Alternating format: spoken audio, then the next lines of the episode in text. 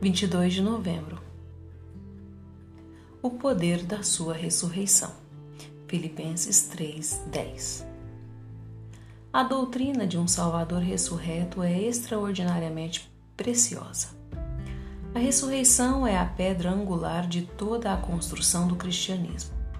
É a pedra fundamental do arco de nossa salvação. Seria preciso um livro para registrar todos os mananciais de água viva que fluem desta fonte sagrada. A ressurreição de nosso amado Senhor e Salvador Jesus Cristo. Porém, saber que ele ressuscitou e ter comunhão com ele como Senhor ressurreto, comungar com o Salvador ressurreto por possuir vida ressurreta, vê-lo sair da sepultura quando nós mesmos abandonamos a sepultura de mundanismo, é ainda mais precioso. A doutrina é a base da experiência, mas assim como a flor é mais graciosa do que a raiz, a experiência de comunhão com o Salvador ressurreto é mais graciosa do que a doutrina em si.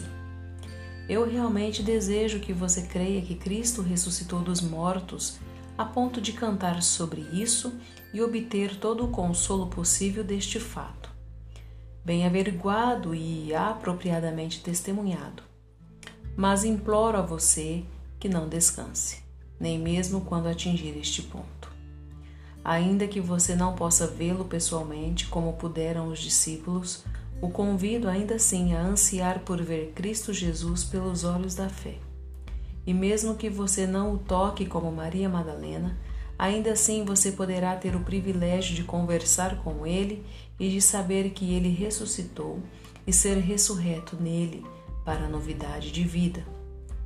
Conhecer um Salvador crucificado que crucificou todos os meus pecados é um alto grau de conhecimento, mas conhecer um Salvador ressurreto que me justificou e perceber que ele me conferiu nova vida, concedendo-me a chance de ser nova criatura por meio de sua própria novidade de vida, é de fato a experiência mais nobre que há e ninguém deve se contentar com nada menos nobre. Que você possa o conhecer e o poder de sua ressurreição. Por que deveriam as almas que são vivificadas com Cristo vestir roupas da sepultura do mundanismo e da incredulidade? Ressuscite, pois o Senhor ressuscitou.